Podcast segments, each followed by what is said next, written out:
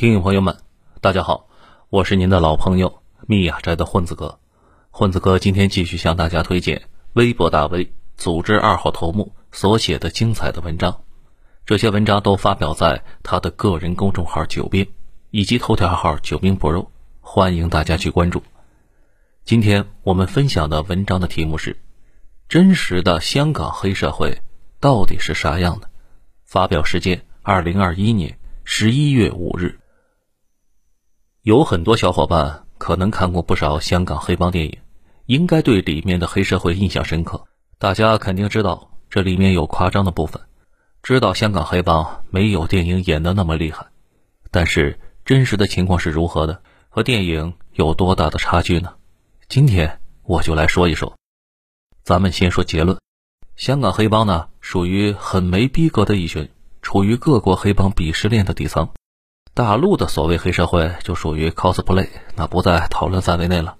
原因呢也很简单，就是香港自从开埠以来一百多年，社会结构一直比较稳定，没有出现过权力的真空。而正常社会中有政府、军队、有警察、有监狱，黑帮是不可能有机会做大的。稍微出格就会被公权力打击。当然，至于出格到什么程度打，是直接打个全死呢，还是打个三分死？就看对于统治阶级来说，黑帮有多大用处了。就像我一直所说的，某些政府在某些地方因为收益不足，不愿意负担统治成本，干脆啊，他们就放任了黑帮代理，政府只需要管理黑帮就可以了。当然是要分肥的，必要的时候还可以牺牲黑帮，把自己洗白。而香港就是一个典型，香港黑帮严格说是个经济组织，本身在社会方面没有追求，也不敢有追求。啊，他们曾经有过，但是被暴打了。一切活动都一直处在政府严格控制之下。说的难听一点呢，基本就是真正黑帮的模仿秀。具体情况，我把香港黑帮历史啊梳理一下，小伙伴们你就明白了。香港一八四一年就被英国人抢占了。英国对于殖民地和当地人的态度呢，就是随便压迫吸血，甚至对当地人完全就当牲口看。当然了，个别买办除外了。西班牙人在美洲，比利时人在非洲，法国人在东南亚，英国人在印度，莫不如是。只是随着时间的推进和当地人的反抗，做事的凶残程度有了变化，骨子里的态度是一直不变的，也就是我就是高级，当地人都是劣等人种。所以英国人在香港是两套制度，地方呢也分成两块：英界与华界。最简单的例子就是英国人认为啊，中国人种不适合一夫一妻，法律上允许纳妾。虽然大陆在一九三零年北伐完成后就颁布了婚姻法，香港却是一直到一九六九年才取消纳妾制度。对于管理华人呢，英国一直都是没什么兴趣，经常干脆从华人里找用得顺手的买办来间接管理，以华治华。当时香港作为岭南地区。开埠以来就是三合会的重镇，三合会作为晚清民国三大帮会之一的历史传承很久了。另外两个是江浙的青帮和四川的袍哥会。这个民间组织呢，就是反清复明的洪门，也就是天地会转型而来的。至于这个三合到底是什么意思呢？能找到的就有十几种说法，真实性难以分辨。不过考虑到当年进入帮会的人员教育程度应该都不高。我比较接受简单明了的说法，所谓三合是红字的三点水。您看字形，三点水有汇聚在一起的形态。那个著名的对联：“地震高冈，一派西山千古秀；满朝大海，三河河水万年流。”就在福建高溪天地会创立的红花亭，也可以说是三合会历史的开端。不过，三合会并不是一个有严密阶层的组织，更像那种加盟店。谁要是认同反清复明的理想，就可以宣布自己是三合会的一个分支，可以不听总部号令，甚至可以不知道总部在哪儿。平时呢，也是各干各的，很难用一句话形容他们到底是一伙什么样的人。也正是这种分布式机制，这个组织不存在被斩首的情况。就算总部被一波端了，对组织啊也没有什么影响。香港自从开埠就有大量的码头，自然也有无数的码头工人。还有更多的形形色色的人，工人们为了抱团取暖，其他人有其他的目的，于是呢就成立了无数的组织。各种帮会尽管名义上都叫三合会，存在的目的也不太一样。有的是纯粹的工人互助组织，有的向街坊邻居收保护费，顺便搞点黄赌毒。在二十世纪早期，香港的左翼工人运动非常激烈，多次大罢工，虽然最后都被镇压了，但是逼迫港英政府多次让步。为了从中破坏，港英政府不但抓人，还在工人组织中搞掺沙子，鼓励右派工会组织分化，同时利用帮会打击左派工人。黑帮在其中就做了不少工作。因为帮会组织有用，英国人对于帮会犯罪打击力度不大。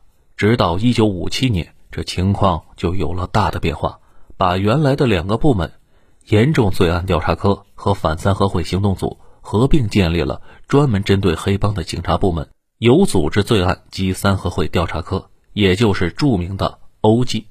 之所以一九五七年出现变化，就要说到香港黑帮的第二个阶段了。大陆解放之后，香港黑帮有了一次大发展。从大陆败退来了大批人员，其中很多国民党散兵游勇和家眷，足足就有十几万。这些人到来之后，有门路的自然是衣食无忧，但是大多数人生活艰难。即使当年风光如杜月笙这种人，在香港都会被帮会分子排挤。普通人无依无靠，还和香港当地人发生了多次冲突。港英政府怕到处混居出现大乱子。于是就把这十几万人聚集在当时香港最偏僻的吊径岭。这么多人在异乡呢，只能是抱团了，依靠以前的组织架构。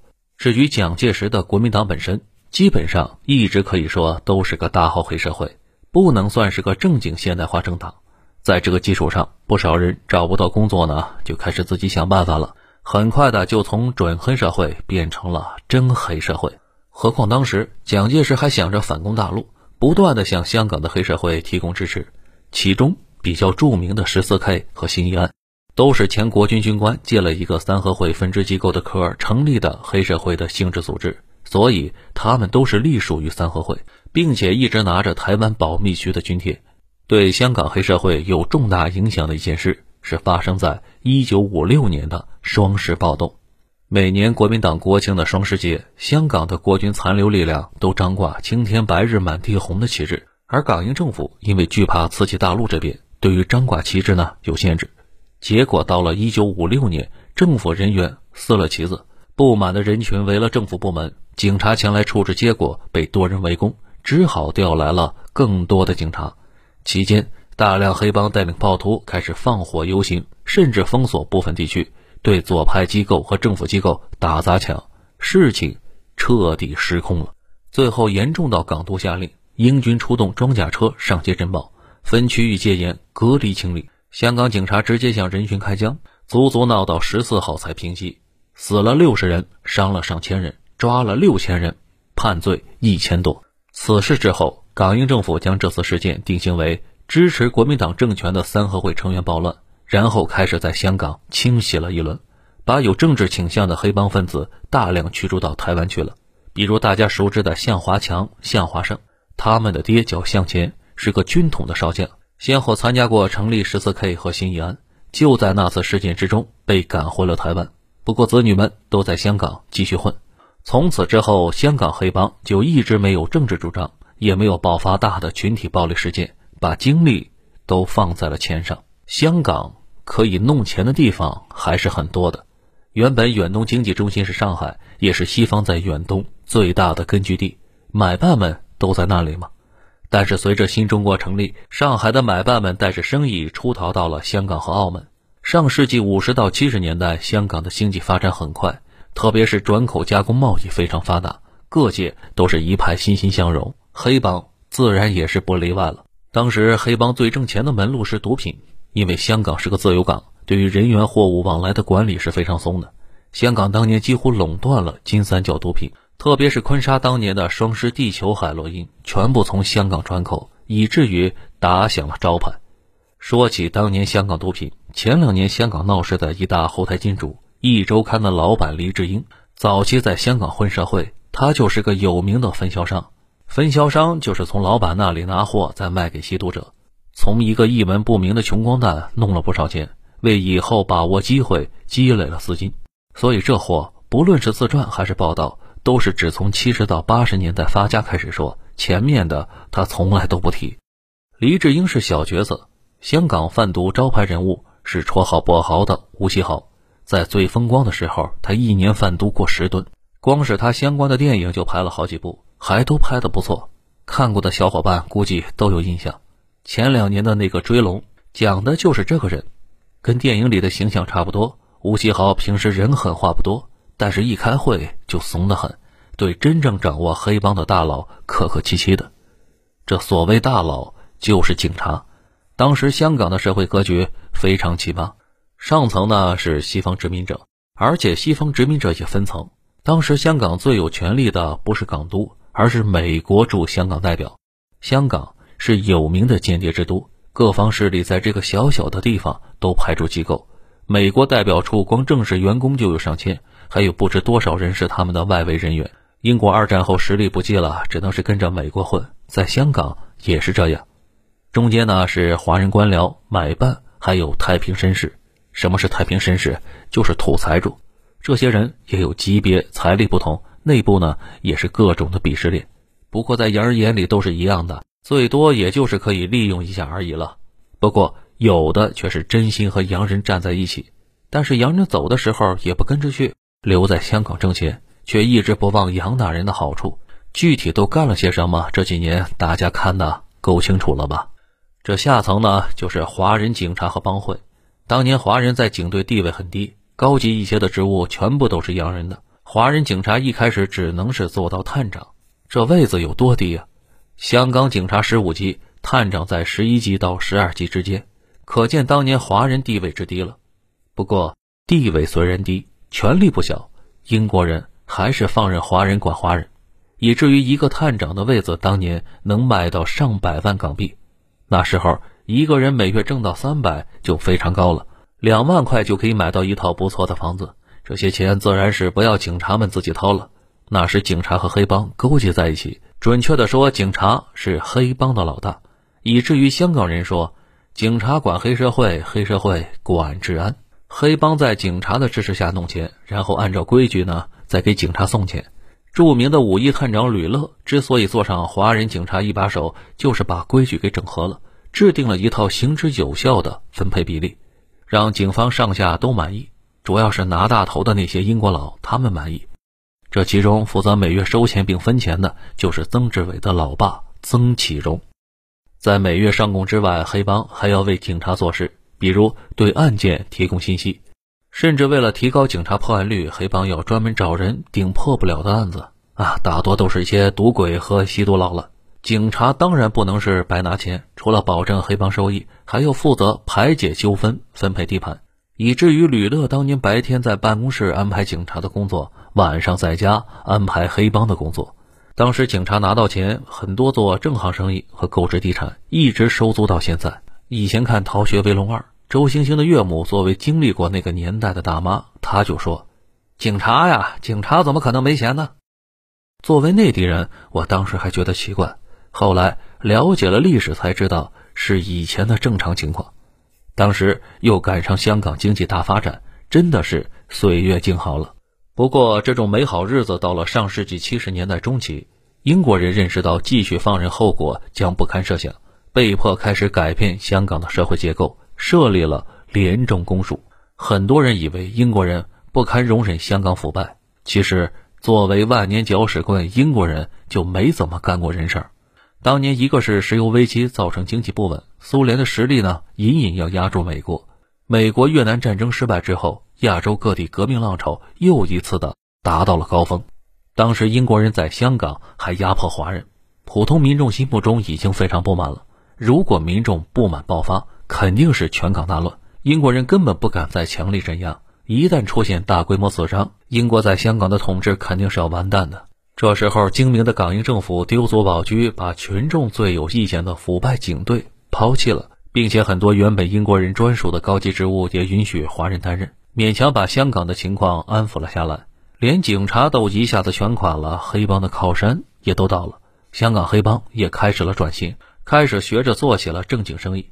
不少人还就在这个时候把握住了机会，比如刚才我们说的那个李某英，就把自己贩毒攒的钱开办了佐丹奴，从此成为了富豪。那个当年一连绑票李泽楷和郭炳湘的，到手十六个亿的张子强，在黑帮多年了都没有混出成绩，却在一次合伙炒楼中博赢了一把大的，弄到了一套房子。他从此就认定了做事就要敢做大的，小打小闹没意思，直到把自己博的枪毙为止。自此，香港黑帮内部分裂愈演愈烈，逐渐的越来越分化，以至于谁都不服谁，各自为战的情况越来越多。另一方面，黑帮分裂使得覆盖范围扩大，涉足到了香港社会的各个层面。时间也来到了上世纪八十年代初，新历史开始了。就在黑帮转型的过程中，出现了两件大事：一个是大陆改革开放，一个是大陆确定收回香港。改革开放是香港大发展的契机，至此，香港经济真正的突飞猛进，一夜之间如同火箭点火。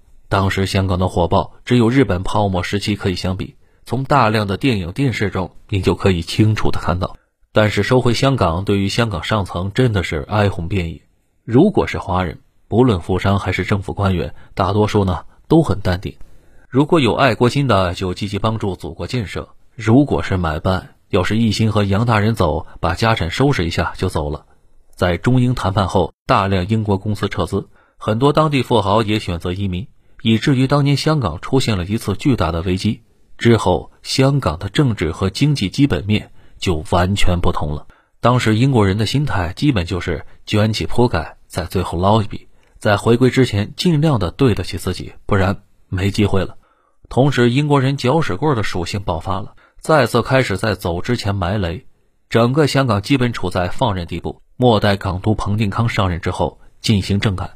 把手里的权力一夜之间全部下放，立法会和政府各个部门权力大了几倍，并且在各种事情上唱高调，给香港人画了无数的大饼。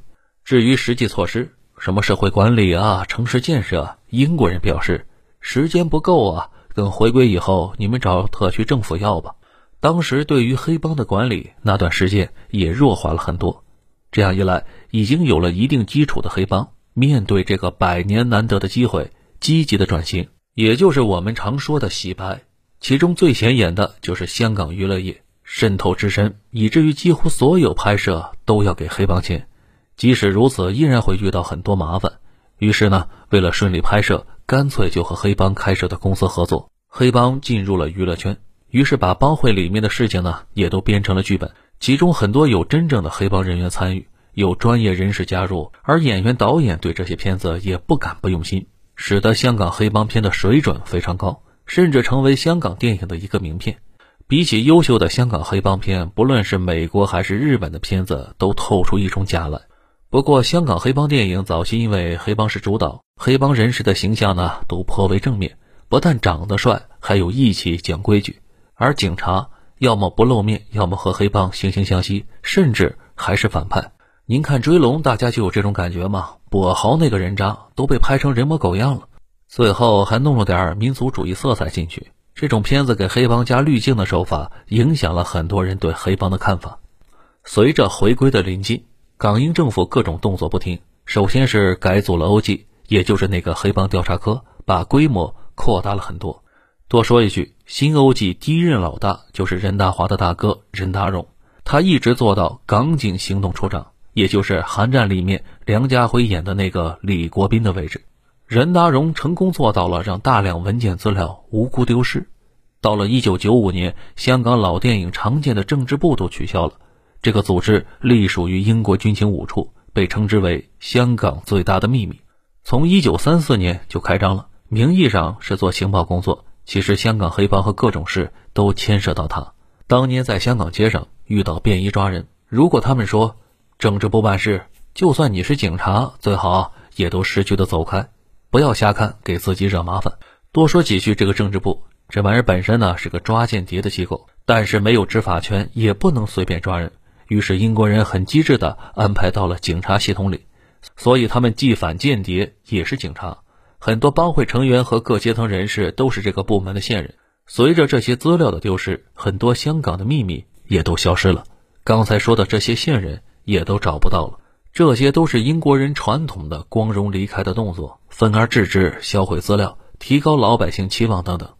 时间走到了一九九七年，历史再次翻开了新的一页。到了回归以后，香港黑帮基本上转型完成，但凡有机会的都洗手做起了正行，高层的早早完成了积累。所谓黑社会不用脑，一辈子都是古惑仔。能爬到高位的，大多就算不太聪明，混了多年也知道好歹。中国对黑社会的态度是非常明确的。比如陈慧敏在采访中说：“黑社会也是爱国的。”您不知道谁是陈慧敏啊？这个人之前就是混黑帮的，从十四 K 双花红棍就是帮派里面最能打的，专门武力和人讲道理。到现在基本上半退休的状态做生意。后来他还拍起了电影，算是活成了全香港黑帮人士的楷模了。有的黑社会中层人士还没有到退休的阶段，有机会也都转型做了正行。当然，有一些人还在半黑半白的偏门挣钱，黄赌毒来钱实在是太快了。但是也都尽量不表现暴力，低调做事，为的也就是抓紧挣够退休的钱。底层的小角色就比较惨了，可以说有点机会在香港也不干这一行，也基本上没有什么出头之日。对于香港整体来说，一九九七年是第一次回归。黑社会整体迎来了一次重击。谁都知道中国没有黑社会。香港国安法表决通过后，又是第二次回归。到此为止，其他作妖的空间也就越来越少了。好了，文章到这里就结束了。感谢九篇大佬的文章，我是您的老朋友密雅斋的混子哥。如果您喜欢这个节目，请订阅并分享给您的朋友们。如果您能给这个九编大佬授权的音频专辑《九编里的故事》一个五星好评的话，那将是对作者及主播最大的鼓励和支持了。在这里，混子哥谢谢大家。不久，九编的第三本实体书就要上市了，希望大家及时关注，予以支持。好了，我们下期节目再会。